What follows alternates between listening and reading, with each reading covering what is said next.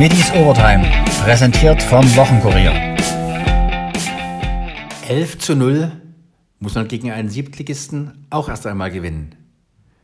Dynamo-Trainer Markus Anfang nach dem Sachsenpokalsieg gegen Frisch auf Wurzen. Ja, dass die Jungs es von der ersten Sekunde an ganz gut angenommen haben. Ich glaube, am Anfang, in der ersten Halbzeit haben wir noch ein bisschen Chancen liegen lassen. Haben wir in der Halbzeit auch darüber gesprochen, dass wir hier heute auch viele Tore machen können, zu Null spielen können und ein bisschen Selbstvertrauen auch ziehen können, gerade nach vorne hin.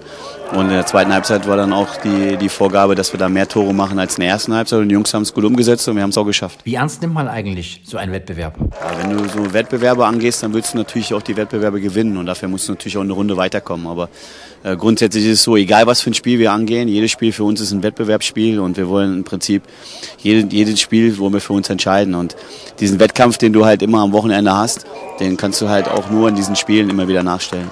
Auch Dreifachtorschütze Jan Schabakowski misst dem Sachsenpokal einen gewissen Stellenwert bei. Ja, Spiel ist Spiel. Es war ein, es war ein Wettkampfspiel und äh, jedes Spiel wird gleich ernst genommen. Ob wir da gegen den Siebtligisten spielen, gegen den Drittligisten, jedes Spiel muss gewonnen werden. Wir haben, denke ich mal, heute unsere Aufgabe gut erfüllt. Wie wichtig ist so ein Sieg für Selbstvertrauen? Markus Anfang? Ja, das war ja das war der Grund, warum wir in der Halbzeitpause darüber nochmal gesprochen haben, weil wir am Ende auch da wahnsinnig viel mitnehmen können. Wenn du viele Tor, Tore machst und Torschancen kreierst, dann kann dir das natürlich auch ein bisschen Auftrieb geben. Ist egal, gegen welche Mannschaft du spielst, du musst immer Tore erstmal machen und ich finde, dass die Jungs das gut gemacht haben. Ein Wort zur idyllischen Atmosphäre im Jägerpark. Ja, Stimmung war gut. Ich glaube, es war ein gelungener Nachmittag. Es ist alles friedlich und ja, da freut man sich natürlich. Schabakowski war ebenfalls froh dass das Auswärtsspiel in Dresden ausgetragen wurde.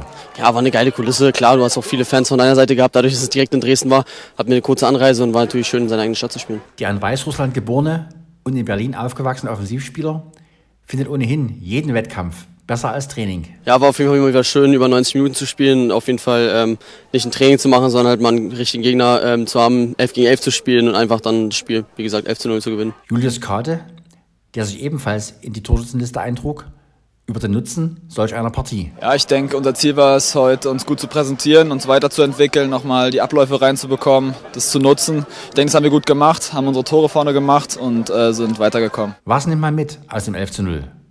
Schabakowski. Wir spielen nächste Woche gegen Bayreuth. Äh, einige Jungs, die jetzt auch ähm, längere Zeit nicht gespielt haben, haben heute auch ein paar Tore gemacht und äh, ich denke schon, dass es dann für das Selbstbewusstsein auf jeden Fall gut tut. Schabakowski geht davon aus, dass vor allem die Spieler mit bisher wenig Einsatzzeit von der Partie profitieren ist die, die, normale Vorbereitung wie vor jedem Spiel auch vorher. Nur, dass wir natürlich jetzt, äh, sage ich mal, ähm, andere Jungs auch hatten, die jetzt ähm, wieder mal Spielpraxis sammeln konnten. Und ich denke mal, die gehen dann auch nochmal ein bisschen mit besserem Gefühl äh, in die nächste Trainingswoche. Wie läuft die Woche bis zum Spiel in Bayreuth ab? Julius Kade? Ja, wir wollen uns auch nächste Woche wieder gut vorbereiten. Wird ein schweres Auswärtsspiel. Ähm, aber auch da wollen wir uns sehr gut präsentieren, Punkte holen und ähm, dafür werden wir in der Woche alles geben. Selbstvertrauen haben nach dem anfänglichen Null-Punkte-Wochenende jetzt auch die Eislöwen getankt. Zu Hause gab es nach dem Panelli-Krimi gegen Kassel wenigstens einen Punkt. Trainer Andreas Brockmann nach dem 3 zu 4. Die zwei Punkte, ja, zum Spiel. Das erste Drittel haben wir überhaupt nicht gefallen, das haben wir auch in der dritten Phase angesprochen. Wir waren läuferisch nicht da, wir waren die Zweikämpfe nicht da. Und äh, ja, wir haben ein bisschen Glück gehabt, dass wir nur 1-0 in Rückstand waren. Wir haben das aber auch angeschaut. Zweite Drittel, muss ich sagen, haben wir dann hervorragend, so wie wir eigentlich spielen wollen, sehr gut. Haben dann das Momentum einfach auf unsere Seite gebracht und, und, und, und äh, Kassel hat Probleme dann gekriegt. Und, äh, aber dann ist halt auch wieder das, das, die Konstanz bei uns. Wir sind 3-1 in Führung und waren eher am 4-1 sogar dran. Und dann ist halt zweimal die gleiche Sturmreihe, die gleiche leichtsinnig eigentlich. Also ungefähr im Hinterkopf, so, jetzt haben wir Kassel. Du hast, wenn du nicht hoch, äh, hellwach bist, dann macht es bang, bang, steht es 3-3, wieder ein neues Spiel. Letzte Drittel, glaube ich, haben wir dann wieder gut gespielt, aber von beiden Seiten her. Und war sehr eng gespielt, gut, bei Overtime war der eine oder andere Seite äh, Chance auf beide Seiten und Penalty schießen. Aber das Wichtige ist, dass wir akzeptieren, dass wir lernen, wie unser Weg ist, wie wir spielen wollen. Und das müssen wir einfach auch konstant 60 Minuten durchziehen. Und dann werden wir auch erfolgreich sein. In Heilbronn folgte endlich der erste Sieg. Brockmanns Analyse nach dem 6 zu 4. Ein ewiges Rauf und Runter.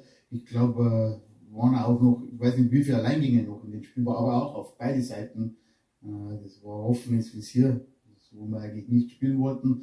Aber man muss ja ganz klipp und klar sagen, in der Situation, wir sind natürlich froh, dass wir die drei Punkte gemacht haben, auch wie der Spielverlauf war. Erst hinten, dann bis vorne, äh, dann bist du wieder hinten 4-3, dann denkst du, das Spiel vorbei und dann drehst du das Spiel wieder.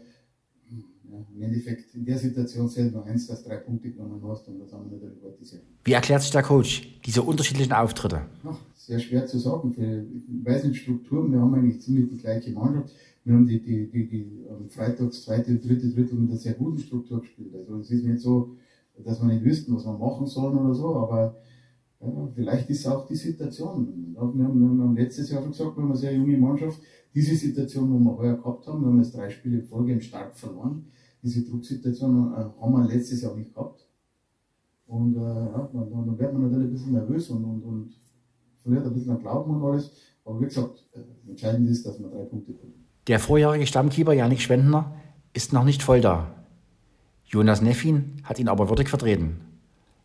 Brockmann über das Torhüter-Thema. Ja, der ist angeschlagen, aber der hat am letzten Sonntag schon in Freiburg mitgespielt und hat jetzt am Freitag und Sonntag auch. Der, der Jonas Nevin hat einen super Job gemacht, alle drei Spiele sehr, sehr gut gehalten und ist natürlich sehr, sehr wichtig. Und der Spendi wird auch, glaube ich, äh, relativ bald wieder oder schnell zurückkommen. Stimmungsvoll ging es auch auf der Galopprennbahn zu, beim Schillergarten-Renntag. Groß war der Jubel, vor allen Dingen nach dem Heimsieg durch Atlanta City. Levanto und auch von Senador. Havana Spirit probiert sich weiter innen zu verbessern, ganz aus dem Tippi. Letztes Pferd ist Tamino. Voraus Atlanta City an den Rails an der Innenseite vor Levanto. 150 Meter noch. Levanto greift Atlanta City an, aber Atlanta City bleibt voraus. Atlanta City vor Levanto. Dritter ist Senador, dann eine Lücke bis zu Tippi. Voraus ist Atlanta City und es gibt den Dresdner Sieg. Atlanta City gewinnt gegen Levanto. Dritter ist Senador. Das Hauptereignis, den großen Preis der Landeshauptstadt, sicherte sich vor 10.600 Besuchern der Favorit Fire of the Sun. Gerade hinein, die Führung an der Außenseite bei Best Fire of the Sun. Fire of the Sun führt vor Donna Anna. Ganz an der Innenseite probiert sich hier Inter Approach, die anderen allesamt außen. Fire of the Sun mit der Führung an den Rails vor Donna Anna, vor Rubayat mit Danilo. Kindred Spirit probiert in der Bahn mit anzugreifen. Ganz außen auch Namos zu sehen, aber Fire of the Sun hat die Führung. 100 Meter noch bis zum Ziel. Fire of the Sun vor Namos, der greift außen an. Fire of the Sun oder Namos, Fire of the Sun hat man aber den deutlichen Vorteil, sich früher arbeitet. Fire of the Sun gewinnt gegen Namos. Rubayat wird Dritter. Dann knapp Donna Anna oder Danilo. Siegjockey Bosan Mozabayev. Was bist von vorn gegangen? War das so geplant? Nee, Plan ist, äh, war, es ist offensiv gewesen. Wenn jemand schneller, dann kann nach vorne gehen, aber das kann unbedingt muss nicht. Ist einfach zum jetzt reiten. Anfang Saison ein bisschen enttäuscht war, ein bisschen wenig gekämpft, aber mit Scheuklappe jetzt läuft immer weiter nach vorne und äh, Zeit zum Zeit vielleicht äh, wie alte geworden und das ist besser gewesen. Wann hast du gewusst, dass du gewinnst? Eingangs der Geraden schon oder hast du Angst gehabt, dass noch jemand kommt? Natürlich Mitte gerade, ich habe gedacht, es klappt das. Das wusste ich nicht. Ich war Namos, das ist ein gutes Pferd Rubayat, alle klasse Pferde drin und ja, gewonnen ist glücklich. Also ist schon ein gut, gut klassisch besetztes Rennen gewesen, oder? Ja, ich meine, das ist gute Gruppe 3. Donna Anna war aus Frankreich angereist, wurde Vierte. Sie gehört Oberintendant Alexander Pereira, der schon an der Mailänder Skala gearbeitet hat und aktuell die Geschicke in Florenz leitet. Herr Pereira, Platz 4 sind Sie nicht unzufrieden, kann man so sagen? Oder? Ja, leider haben wir ein Eisen verloren und dadurch haben wir wahrscheinlich eine bessere Platzierung, weil sie dadurch nicht mehr so gut galoppiert ist, wie, äh, wie der Jockey sagt, der wäre wahrscheinlich Zweiter, Max- Maximum Dritter geworden. Aber man kann sagen, die Leistung sportlich ist hoch einzuschätzen trotzdem. Es war kein, ein gutes Feld. Ja, ja, es war ein erstklassiges Feld und die Stute hat bewiesen, dass sie eine wirklich gute Stute ist. Es ist nur immer traurig, wenn man durch so eine Äußerlichkeit daran gehindert wird, das Allerbeste zu zeigen. Das ist halt das Und Agustin Madame hat aber nichts falsch gemacht als Nein, Jockey. natürlich.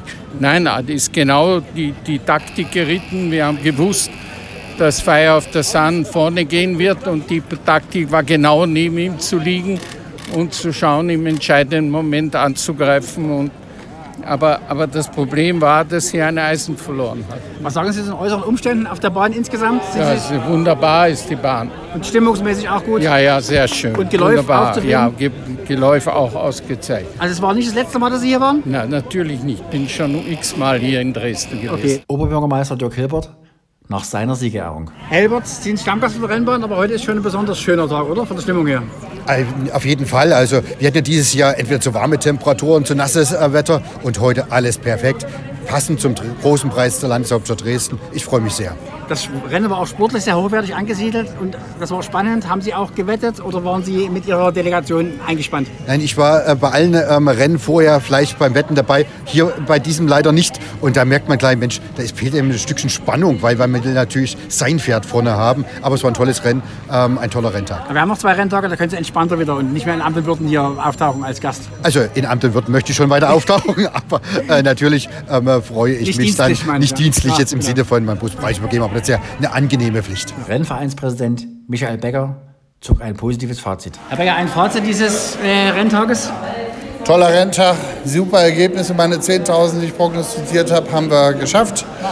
Wir haben über 200.000 Umsatz. Es war tolle Beteiligung, super Gewinner. Was will mein Mensch? Was will der Mensch mehr? Ein Dresdner Sieg zudem und ich glaube, der OB war auch zufrieden. Der Oberbürgermeister war zufrieden. Wir hatten ja noch eine größere Delegation hier. Und ähm, ich habe keinen kennengelernt, der irgendwie heute unzufrieden war.